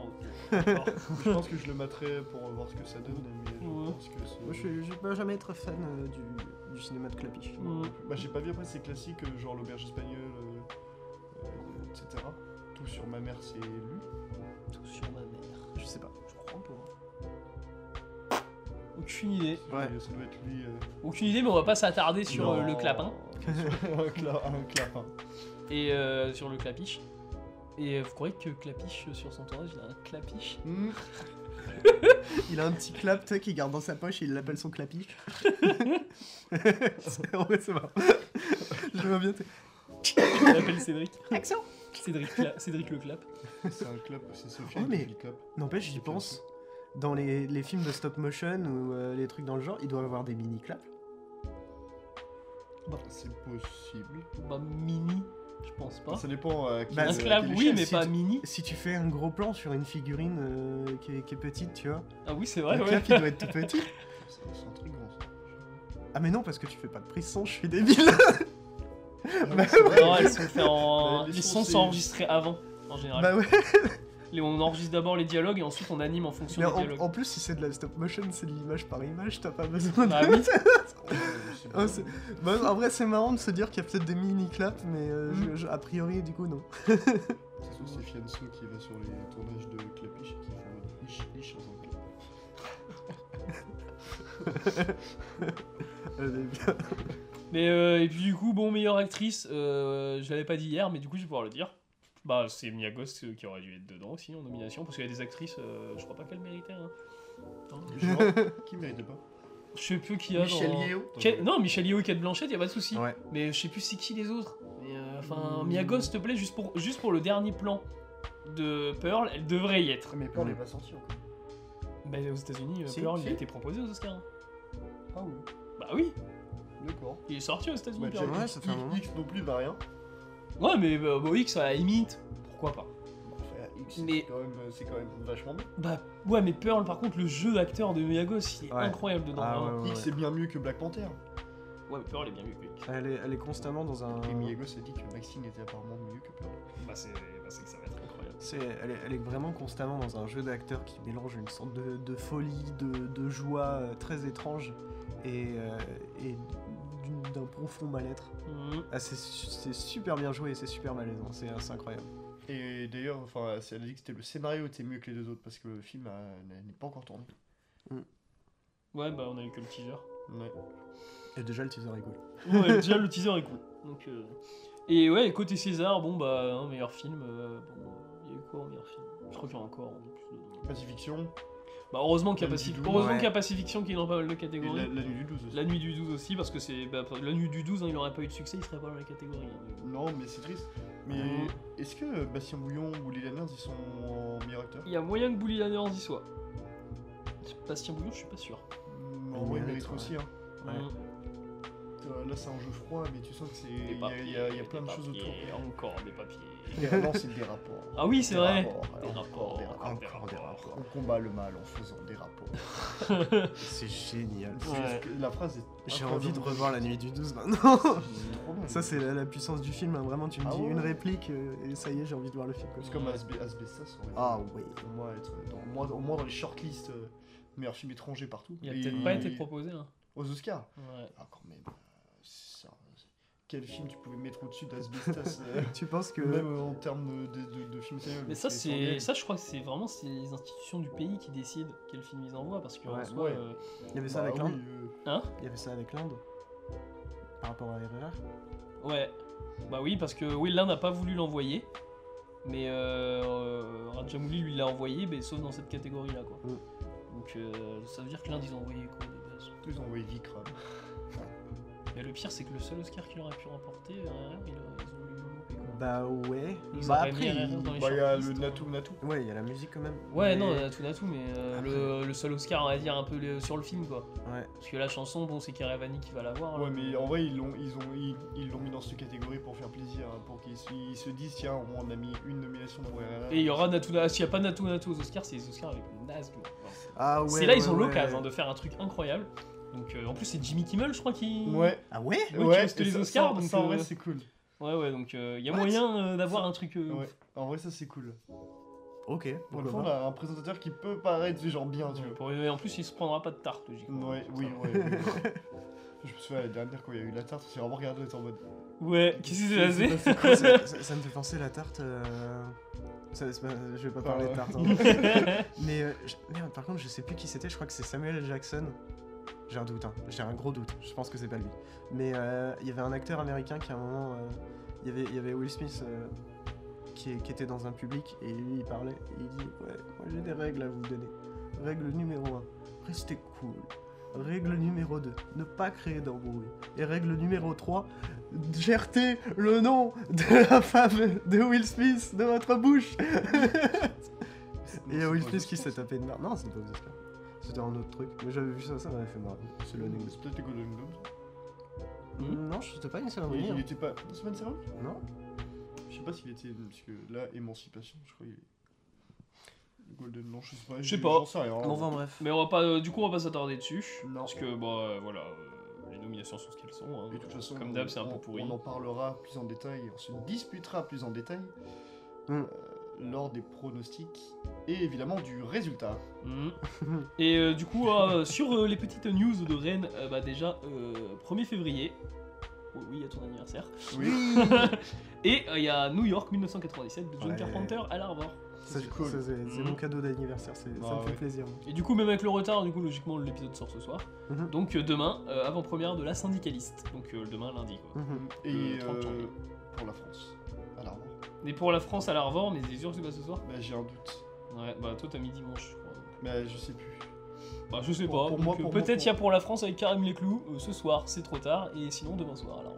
Et c'est en présence Et- de Karim Leclou. ouais. En présence de Karim Leclou. Et du réalisateur aussi du film. Et euh, truc important, la rétrospective David Lynch Mhm. euh, au TNB. Donc euh, pour l'instant, vous pouvez voir si vous voulez. Il me semble que c'est mardi et mercredi. J'ai plus les horaires en tête malheureusement. non, lundi et mardi. C'est lundi mardi. logiquement, il rechange vu que. C'est possible. Bon, on, va dire, on va dire lundi, mardi, euh, renseignez-vous. Mais euh, en ce moment, du coup, il y a Eraserhead. Euh, Il y a Twin Peaks. Merci, Lost Highway. Twin Peaks Firewall. vous Oui. Ouais. Oui, oui, le- Pas la Et- série. ouais, ça aurait été trop bien. et Lost Highway, du coup, et euh, bah, c'est, euh, il y aura du coup la, à partir de mercredi, ils vont passer Blue Velvet, euh, Mulholland Drive et Elephant Man. Et euh, tout ça, c'est parce qu'il y a une, une petite restauration euh, de euh, Lost Highway. Mhm. C'est cool. Et euh, le 5 février à 18h à l'Armor, ne pas manquer surtout la- le salon de musique de Satyajit Ray, Mhm. classique du cinéma indien, et euh, qu'on- avec une musique qu'on a déjà vue dans le Wes Anderson Darjeeling Limited. Euh, ça donne pas pas Anderson. 52 euh, Si un truc, c'est des années 50. Satyajit Ray. Mais c'est super beau, donc esthétiquement c'est c'est parfait le truc. Il en aurait blanc, le film. Ouais, ouais, oui. Bah oui. Ouais, On a non, dans c'est- les années je- 50, je- J'avais bah ouais. Et euh, bah, j'ai pas d'autres grand choses à dire. Aussi, bah, euh, si vous pouvez, prenez vos places pour Titanic, parce qu'apparemment il n'y a pas beaucoup de séances. Ah ouais. Alors que tout le monde a envie de le voir hein, en 3D euh, remastered, mais euh, Bah ouais.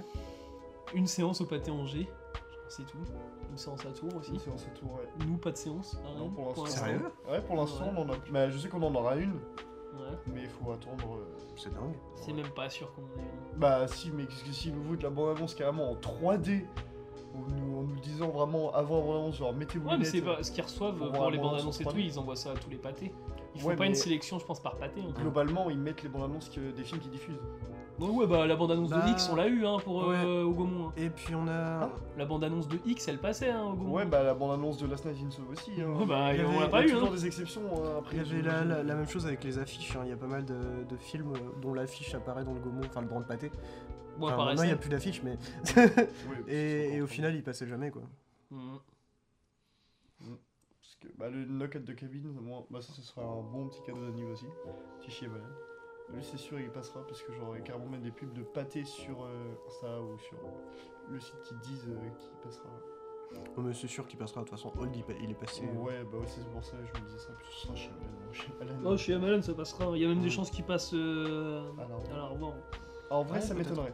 Ouais, en c'est vrai, vrai. ça m'étonnerait parce que si déjà ils passent The Sadness et ils sont en mode bon, euh, c'est à la limite le film d'horreur, je veux dire. Mais No the Cabin, il est pas film d'horreur. Mais c'est aussi, mec. C'est vraiment le genre de film. C'est vraiment genre thriller, euh, épouvante horreur et, et drame, je crois. J'ai pas entendu ça. Bah, moi j'ai vu ça. J'ai vu. Peut-être que je, me, je peux me tromper, hein. Bah, en tout cas, de toute semaine façon, prochaine. euh, voilà, on en Look- parlera la ouais, semaine c'est- Look at the Kaboon Et euh, After Sun, du coup. Ouais. je crois. Après le soleil, il y a la nuit. Exactement. Après la nuit, il y a le soleil. Et euh, bon, voilà. Et on reparlera de plus d'actu, euh, je pense, la semaine prochaine. Ouais. Ah bah Vu qu'on va avoir un peu plus. euh, ils vont mettre les actus Ouais, de ça mars. commence à y avoir des sorties. euh, là, c'est cool. ouais, ça va commencer à, à Mhm. taper. ouais. Il y a d'autres. euh, Ah oui, non, j'ai autre chose à dire. Non, non, non, non. Du Ah coup, oui. le 14 février, rencontre du troisième type de Spielberg à l'Arvor. Ça, j'irai direct. À 20h30. J'ai Et jamais ouais. vu le film. Bah, nous, euh, on savait que ça allait passer avec euh, Fableman, Mhm. le directeur en a parlé, du coup. Oui, c'est vrai, ouais. Mais ça, c'est trop bien. Ça, je. De toute façon, je... vous l'avez déjà vu le film ou pas, vous? Non, moi Ah, j'ai vu, des... j'ai vu des scènes, moi. Moi, j'ai rien vu du film, je sais même pas. je- Mais je sais juste qu'il y a François Truffaut qui joue en. Qui, qui joue Oui, il joue un scientifique Je suis en mode. Ouais, vraiment. Sérieux Il y a Richard Dreyfus et François Truffaut qui jouent les deux personnages principaux. Incroyable. Ouais. Non, Euh, bah je- François Truffaut est pas personnage principal.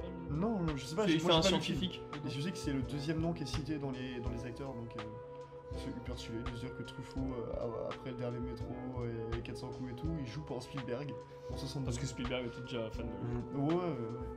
En même temps, Spielberg, c'est bah, le. Mais puis euh, Le film, c'est 72 le film. Truffaut, il, Ouais, un truc comme ça, je crois. C'est 72. Truffaut, il était, il était pote avec, euh, avec Hitchcock, donc. euh, Ouais. Puis il y a Richard Dreyfus qui reviendra aussi dans les Jurassic Park. Est-ce que vous croyez que Hitchcock est déjà rentré dans un Truffaut? Mais un magasin? C'est une bonne question. Parce que le début, mec, c'est.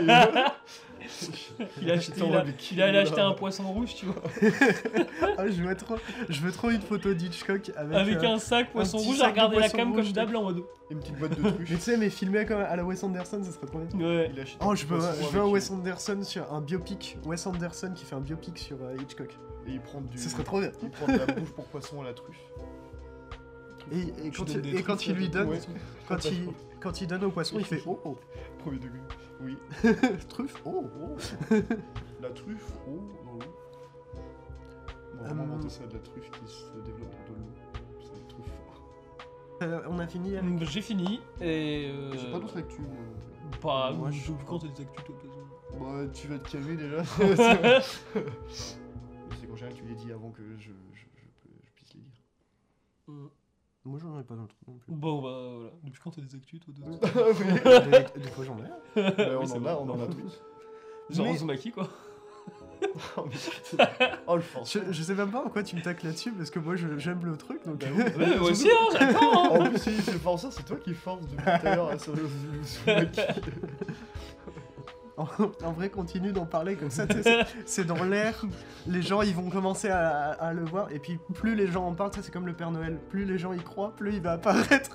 Et au final, euh, on dira que non, désolé. Comme Astérix. Oh oui, on peut parler ça dans les actus.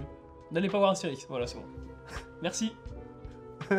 voilà, terminé. On n'en parlera pas dans ce podcast. On va laisser le, le film canet. Ou on fera une. Ouais, bah l'auto, ouais, mais putain. Faire l'autotune comme Arthur pas, Malédiction. Malédiction. Vous avez pas réagi à ma Non, mais blague vu les propos de Guillaume On Canet. n'a pas entendu. J'ai pas entendu. ouais. On va laisser le film canet. Ouais. bah, vu, le propos, vu les propos de Guillaume Canet, il peut Mm. canner. Voilà. Ouais. Parce que le cinéma français, il a pas l'air de beaucoup l'aimer, il a plus Et- de l'air ouais. d'aimer la thune. Et d'ailleurs, avez-vous vu aujourd'hui la magnifique vidéo euh, promotionnelle sur la chaîne de McFly et Carlito Ils ont fait un loup-garou avec tout le cast? What? Il y a l'équipe technique ou pas Non, non, Non, on s'en bah bat les couilles. non, hein, mais c'est- t'es fou quoi, les gens viennent pas au film pour ça. Eux ils viennent pour, euh, bah, pour les acteurs. Ouais, non, non, non, non, non, pour les, ca- non, pour les caméos. Ah, Il y a les caméos, Je bah, pense que il y a des, il y a c'est des un gens, les gens vont venir pour Zlatan. hein. Ah ouais Alors qu'il doit être quoi Il doit être, allez, même pas une minute dans le film. Mais pareil, c'est- il y a Big Flo et. Oli et Orelsan. Ouais, il y a Angèle. C'est Bah, qu'est-ce Angèle, que elle joue Falbala, je pense qu'elle a plus gros rôle. c'est possible.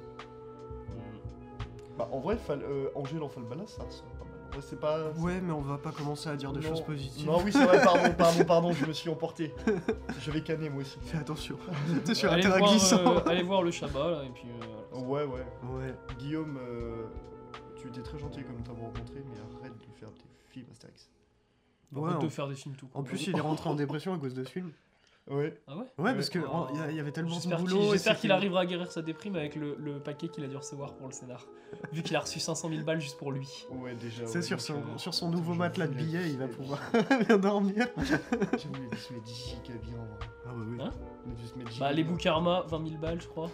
Pour. euh, Oh, chat. 20 000 balles pour avoir écrit Teddy.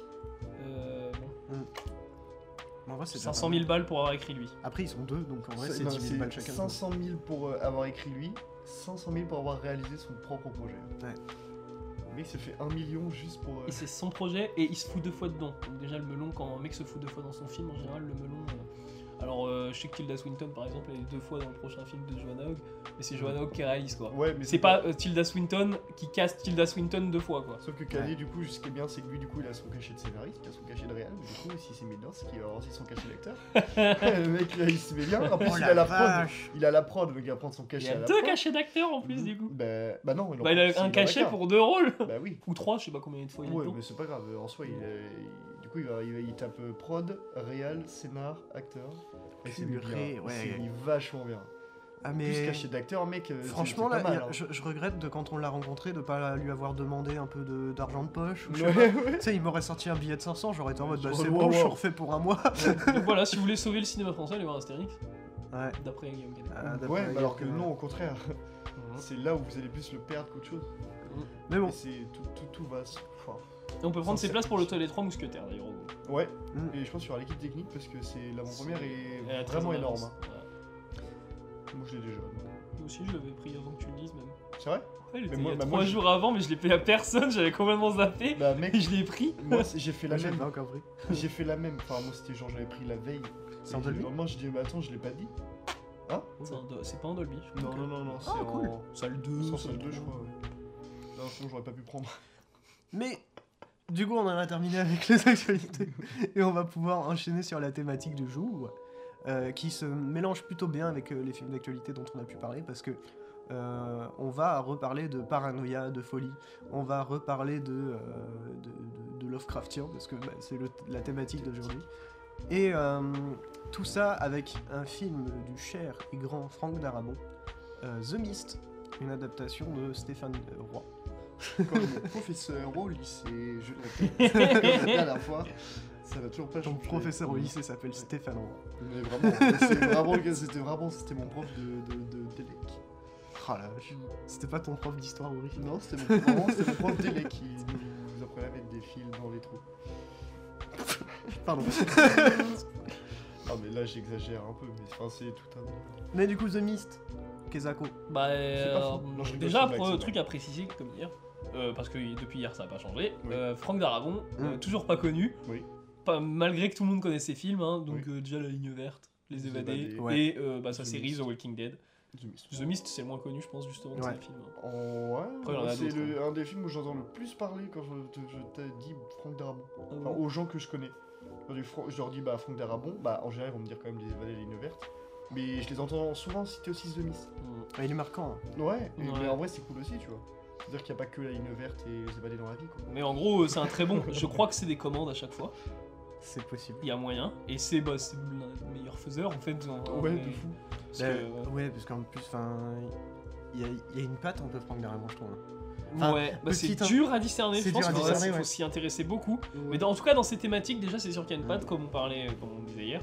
C'est euh, cette euh, reconstruction de société Mm. euh, Ouais. dans une micro, micro-zone, on va dire. Bah, ça va être la prison, euh, bah, dans l'univers, ça va être la tôle hein, aussi. Ouais, les évadés Dans, aussi. dans les évadés aussi, dans The Walking Dead, ça va être dans vraiment bah, dans leur Dans camp. plusieurs en épaces, soi. ouais. Post-apo, hein. Et, euh, Et dans dans- The Mist, ça va être dans un centre commercial. Mais en fait, il adore la fin du monde ou la tôle.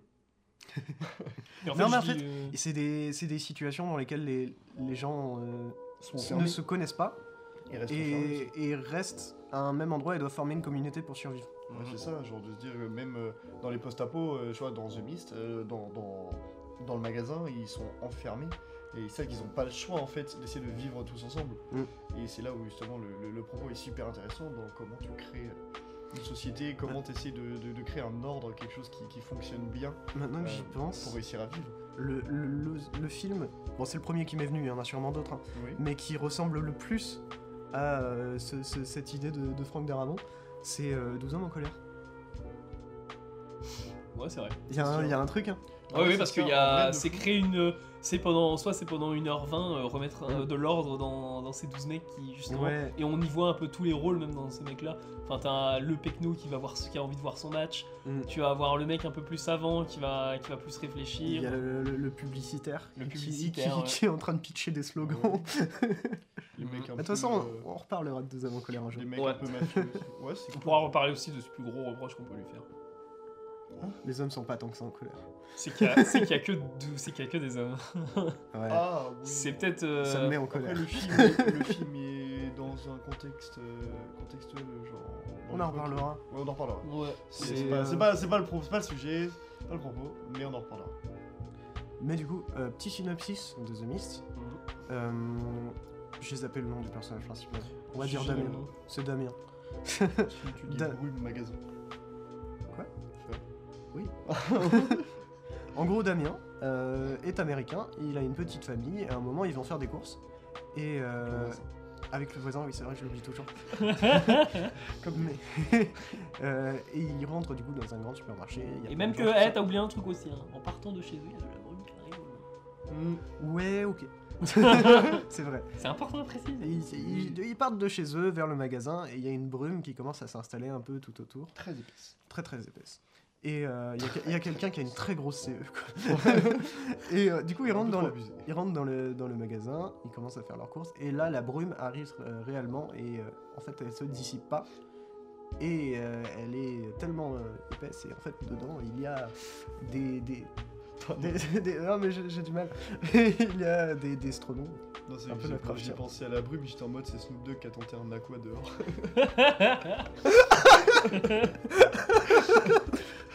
Yo man, I'm gonna do the first in En vrai, the tu pourrais faire un montage comme ça, je pense. euh, Snoop Dogg Ouais, qui ah fume, ouais, vraiment, ouais. juste une vidéo de Snoop Dogg Facecam qui fume, et puis ensuite tu mets le plan de The Mist. Oh ouais, ouais. Oh, je vais le faire. Je vais le faire, ça m'a donné une idée là. Moi je suis content T'en d'avoir. fais un gif après là, et puis. euh, Ah vraiment? C'est pour ça que j'ai rigolé. Ah c'est génial. Oh merci. Ouais, je t'en prie. Mais du coup, ouais, synopsis en vrai assez simple euh, Mist. Mais euh, concrètement, c'est un, petit peu euh, ce qui arrive souvent avec Stephen King, c'est que l'histoire de base euh, est simple, mais après, il y a, beaucoup de choses qui, vont s'y passer et ça va aller très loin à partir d'un truc basique. Bah, c'est un concept, c'est un high concept de base en fait, ça démarre sur un high concept, ensuite on va explorer justement ce qui se passe dans ce concept là. Et du coup, bah, film à high con- Et euh, film à high concept, euh, du coup, bah, parce que aussi c'est un huis clos. Mhm. D'un côté, The Mist est un huis clos, même si on va se permettre des fois d'en sortir un peu. Et euh, on va explorer aussi, dans, du coup, euh, ben, on en parlait hier, des rôles qu'ils vont avoir dans le supermarché. Mhm. On va avoir notamment la religieuse, qui va être genre. euh, D'ailleurs, j'ai pas, je tiens à dire, j'ai pas revu le film, du coup, j'ai pas eu le temps. Je sais pas si tu l'as revu toi. Non. Mm, Et ça me fait chier parce que bah, j'aurais aimé voir, même si j'ai toujours les images qui me restent en tête, j'aurais aimé le revoir euh, avec un nouveau regard, on va dire, comme à Cannes. Moi je l'ai vu avec un nouveau regard. Sélection, un certain regard. Ah, Et euh, moi, il y a un truc qui m'a marqué aussi d'ailleurs, c'est euh, l'installation de ce concept-là. Parce que vous avez la brume qui arrive du coup de- des collines. Ouais. Mm. Mais quand ils arrivent au supermarché aussi, il y a un passage de convoi militaire, je crois, à ce moment-là. Ah ouais Qui- Oui, il y a, Oui, vrai. y a un ouais. convoi Mmh. militaire qui fonce dans l'autre direction et où tu les regardes vite fait. Et puis, euh, et il y a un côté très ouais, d'installation de, de trucs, c'est super euh, intéressant. C'est c'est pas le convoi militaire même qui. qui Je sais pas si c'est le même en soi, c'est Non, mais pas. qui, qui diffuse un message et, Ah, si. euh, et qui leur dit de de pas rentrer chez eux, en fait, de rester dans le magasin, quoi, et de se barricader. ah Il me semble que c'est ça. hein. Non, c'est un. non, c'est- je sais plus si c'est un militaire ou si c'est. Mais oui, en tout cas, il y a un gars qui arrive euh, qui saigne du nez et tout. Oui, et qui- ouais, qui ouais, est en t'as mode, raison. euh, Non, non, euh, ne sortez pas parce que c'est. euh, C'est euh, c'est la merde dehors. Mm. Et ce mec s'appelle McGuffin. Mais- Mais ouais, c'est c'est vraiment cette étude en fait dans, dans ce supermarché avec euh, ce, ce truc horrifique, vraiment très Lovecraftien, avec euh, une brume épaisse dans laquelle euh, il y a des créatures euh, indescriptibles, un peu étranges, euh, dont on ne voit que les tentacules euh, qui passent sous la porte. Euh, et c'est c'est l'idée de ouais, créer une, une sorte de communauté, euh, comment, comment on dirait Euh, Qui, enfin, merde, c'est quoi le truc? Où t'es, euh, c'est c'est un truc qui se fait, mais pas par choix. Ou c'est une, C'est une, forcé, une quoi. obligation. Non, c'est pas forcé. C'est un, un truc en mode bon, bah, euh, on est obligé de faire ça euh, avec, euh, avec ces gus là parce qu'il y a que ça. Je sais plus. Il y a, il y a- il y a une expression. Ouais, on la Ah, retrouvera je- après. C'est pas grave. Là, je l'ai pas là. Mais voilà, il y a, y y ce côté un peu de. Ah, bah, c'est c'est terrible, bah, du coup, j'arrive pas à faire ma phrase. ça me matrix trop le cerveau. Mm. Mais moi, ce que j'aime en fait dans, dans ce film, ça c'est sûr, c'est euh, vraiment bah, l'utilisation de la brume et, euh, et les créatures qui en ressortent. Je trouve qu'il y a des euh, designs exceptionnels. Le petit, le fait que ce soit un petit budget aussi, c'est intéressant. Mm. Est-ce que c'est une contrainte? En soi, là, on peut le prendre dans les deux sens. La brume fait qu'on peut surpasser un peu les contraintes, Ouais. justement, et, et l'inverse aussi, la brume pose des contraintes, quoi. Mm. Et bah là, euh, la brume, ça permet de faire ressortir les créatures. Il n'y a pas tant que ça de scènes de créatures dans le film. Il y en a pas beaucoup, non Ouais, Mais il donc, y a. euh, mais elles ressortent beaucoup. Bah, et puis ce qui est, ce qui est fort, c'est que vu qu'il y a une brume constamment et que les créatures viennent de la brume, euh, t'as une menace constante. Mm. Mm. Et tu sais jamais d'où ça va venir, ce que ça va être même. Parce qu'il y, a des créa- il y, a, il y a pas mal de créatures différentes en fait, c'est ça qui est cool aussi. C'est que c'est pas juste, ouais, on a fait un- une sorte de gros insecte et il va revenir tout le temps.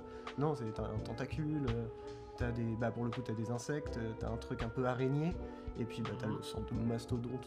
euh, Mais c'est euh, ouais, c'est ce que je disais hier, c'est le en fait The Mist, c'est un contact entre deux mondes. Ouais. Et c'est même pas un monde si euh, comment dire euh, bah, j'ai pas le mot mais si pas vorace mais si prédateur que ça Mhm. parce que euh, on en parlait hier le, le gros monstre Lovecraftien du film Hmm, qui euh, qui juste dans une scène euh, c'est un plan de fin mais plan plan magnifique Ouais. bah il est même pas il passe à côté euh, tu disais tu faisais la métaphore des fourmis Ouais, mais c'est ça. Mais c'est et c'est pour ça que- aussi que le film est super Lovecraftien parce qu'il y, a, euh, il y a vraiment ce, ce côté d'horreur fait par le fait de se rendre compte que l'humain n'est rien. Mhm. Mhm. C'est, euh, je crois qu'ils appellent ça de l'horreur cosmique, Mhm. un truc dans Ouais. le genre. Ouais. Où en fait c'est une crise existentielle mais mélangée à de, à de l'horreur. Genre euh, de, de, de l'horreur écrit ou bah, filmé là pour le coup.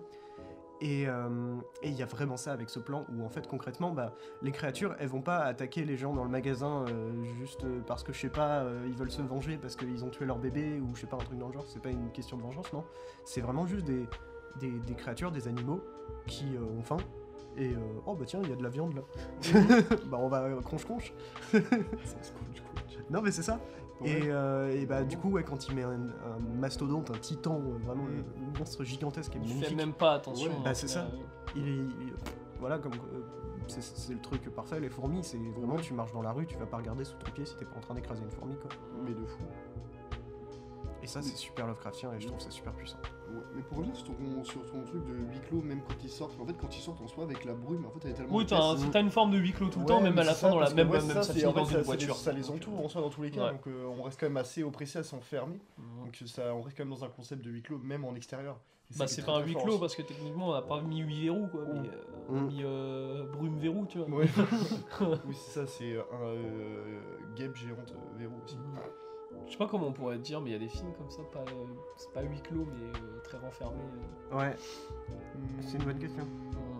Un huis clos moyen. Mais je- je c'est suis- pas. Non, mais c'est vraiment film- un autre mot, mais renfermé quoi. Ouais, je- il me semble qu'il y a un terme parce que dans le théâtre c'est aussi utilisé avec euh, des euh, bah c'est pas des huis clos du coup mais des trucs où les, les lieux sont proches Ouais. et je sais pas du tout comment ça s'appelle non. Mais euh, aussi, plus important dans The Ouais. c'est aussi sa direction et surtout sa fin. Oh Oui. la vache. Mhm. Oui, et son casting. C'est euh, pour la petite On en anecdote. parlera. Ouais. euh, Stephen King, du coup, euh, déjà Stephen King, la plupart du temps, euh, quand il y a une adaptation euh, de, de ses bouquins euh, au cinéma, il trouve ça à chier. Et là, il a bien aimé, et euh, il, a, il a même beaucoup aimé. Et euh, il a surtout un truc qui est important, c'est que la fin originale dans le bouquin de Stephen King est nulle. Elle est franchement pas top. Euh, je vais pas la spoiler, bien sûr, mais euh, F- Frank Darabont a fait le choix de modifier la fin et de créer sa propre fin, Mm. qui est absolument terrassante. Elle est incroyable. C'est euh, l'une Ouais. des meilleures fins du cinéma pour moi. Et c'est c'est ce qui passe ce film de un film franchement vraiment bien, euh, avec une bonne ambiance, euh, des bons dialogues, euh, du, du bon acting, des plein de bonnes idées en fait, Mhm. à euh, un, un putain de chef-d'œuvre. Je suis d'accord avec toi. Cette fin vraiment elle est, elle est immense. Bah, je suis d'accord avec toi. La fin, est en fait, est pessimiste, mais pas que. Ouais. Elle est pessimiste à petite échelle, mais très optimiste à grande Et échelle. elle est très ouverte aussi, la fin. Ouais. Bon, fin Puis, En soi, si, parce que. Enfin, on peut pas spoil, mais. En soi, genre, il y a tout un pan qui s'ouvre, et tu te dis, en fait, mais comment, en fait, euh, après euh, cette fin-là, genre. euh, ça peut se relever, tu vois. Mais on en a parlé un peu de hier, mais sans spoiler, mais euh, je disais Ouais, du coup mais- que en soi ton héros euh, dans ce film-là, clairement à la fin devient un meurtrier. Ouais. On va pas, euh, bon, on se spoil pas, on que- Non. sauf en voyant quand t'arrives à deux secondes de la fin, quoi, tu te dis ah ouais peut-être qu'il va faire ça. Mais, oui, enfin après. mais euh, ton perso ouais devient un meurtrier et au Tu final. t'en rends compte même sans avoir, ouais. Mais, mais c'est même ça qui est fort en vrai avec cette scène de fin, c'est que euh, concrètement pendant toute la scène, tu, il y a, y a un truc où tu te dis ouais, ça va être ça. Mm. Sauf qu'en même temps, t'as ce truc de non, ça peut pas être ça, parce qu'il a choisi la pire chose possible et il l'exécute mais tellement bien. Et après, en plus de la pire chose possible, il y a une autre pire chose possible. Ouais. C'est euh, Bah pire chose. Pas pour l'humanité. Non mais, Mais pour euh, lui, oui. Pour son perso, en Ouais. tout cas, oui. et ça en fait vraiment une fin magistrale en termes d'émotion. Mais parce que t'attends, euh, en fait, dans cette fin, t'attends qu'un monstre sorte de la brume. Mm. Et c'est pas un monstre qui va sortir de la brume, enfin. Ouais. Oh ouais, Mm. oh là là. C'est vrai que l'arrivée, je me souviens de C'est l'arrivée de ce, incroyable. de ce soldat-là, j'ai l'image en tête. J'ai envie de revoir le plan. Il est, c'est Ouais, super beau ça. Hein? Mais non. Son, tu, en soi, euh, le truc, c'est que je sais pas comment on peut spoil le film, parce que tu passes la majorité du film dans le supermarché. Bah, en fait, aucun moment tu peux te dire, enfin, même si tu dis à la fin le man est taken, ça change rien au film. en Ouais. soi. parce que c'est pas la narration du film. ce Bah, en vrai, pour moi, ouais, c'est le film est pas spoilable sauf la fin. Moi, la fin, c'est vraiment le truc, faut pas divulgacher. Bah ouais, on n'a pas gâcher. Non, Bah, bien sûr. bien Elle sûr. est tellement mise en forme cette fin. euh, Peu le importe en fait si vous connaissez la fin de toute façon de The Mist, enfin la belle fin en tout cas. Mm. Genre euh, elle est tellement bien mise en scène et très Ouais. euh, en forme que Oh ouais. euh, elle va forcément taper quoi. Ouais, en vrai, c'est Et sûr. en vrai, faut, faut Ah en ouais Par contre en VO, hein, parce qu'il y a une VF, elle est claquée. Ah, moi, je l'ai toujours connu en VF le film. Moi, j'ai T'as toujours- peut-être une bonne Moi, VF. je l'ai regardé en Je sais VO. pas, bah après, peut-être il y a plusieurs VF. Parce que je sais que je, je l'ai- j'avais une version VF à un moment qui était horrible. Ah, je crois, non, je crois que je l'ai regardé en VF le film. Bah, moi, je crois que la VF m'a. Après, quand je l'ai regardé il y a longtemps. Donc, euh, Bah, moi, je l'ai revu récemment, je crois que je l'ai euh, je l'ai regardé en VF parce que j'avais pas la VO. Et en vrai, la VF, ça allait. Hein. Bah je pense qu'il y a plusieurs VF. Et bah, j'avais j'avoue. avoir la VF québécoise ou un truc dans le genre. Ah, ah ouais, ouais, ouais. moi, en général, les ouais. VF québécoises, elles sont en VF. Elles sont pas version québécoise, tu vois. C'est Ouais, pas des VF différentes. Non, non, mais, il y a euh, des versions il est- il est ref- qui existent. Ils, il ils des- refont des doublages. Hein, Ouais, mais même je sais que le Québec, ils font des doublages français. hein. Ouais, mais nous, non, on a mais- des doublages de films français, c'est fait, pas- c'est fait au Québec. Ouais, mais des fois, Ah t'as ouais. la- des fois. Ouais, ils enlèvent, parce qu'ils savent enlever leur joie. Ouais, mais t'as VF et t'as VFQ. VFQ, c'est la version française québécoise. Et elles sont toujours di- diffèrent toujours les deux. Il y a toujours des différences entre les deux. Bah c'est pas les mêmes, euh, les mêmes acteurs. Oh, puis, c'est pas aussi Carlis. des fois les- Ouais, c'est ça, mais des fois, t'as- t'as- tu peux avoir des accents français, mais ils vont avoir des en expressions euh, plus euh, adaptées là-bas, tu vois. Tabernacle des Abraham. Et euh, du coup, oui, on en parlait, le casting. Oui. Parce Ouais. que euh, sans The Mist, du coup, il n'y aurait pas eu The Walking Dead. Et une grosse partie du casting The Walking Dead que vous reverrez dans The Mist. Ou plutôt, bah, du coup, une grosse partie du casting de The Mist que vous Et- reverrez dans The Walking Dead. C'est ça. Et faut, faut se dire aussi que peut-être que euh, sans Frank Darabont et du coup The Walking Dead, euh, bon du coup je pars sur une petite tangente mais je m'en bats les couilles. Il n'y aurait peut-être pas eu Norman Reedus euh, dans euh, Death Stranding. Oui, parce que, De- ouais, de c'est vrai. Kojima. Bah, c'est Norman Reedus qui l'a c'est vrai. popularisé, c'est vrai que c'est. euh, C'est The Walking Dead. Mm. Après euh, Kojima c'est un, gros gros gros fan de ciné donc ça se trouve il le connaissait déjà. Oui, c'est un génie Il aussi. y a de grandes chances que Kojima soit fan de The Mist. hein. Oh ouais je pense. C'est possible. The Mist toi. The Mist tout Et de Dune Mist. aussi.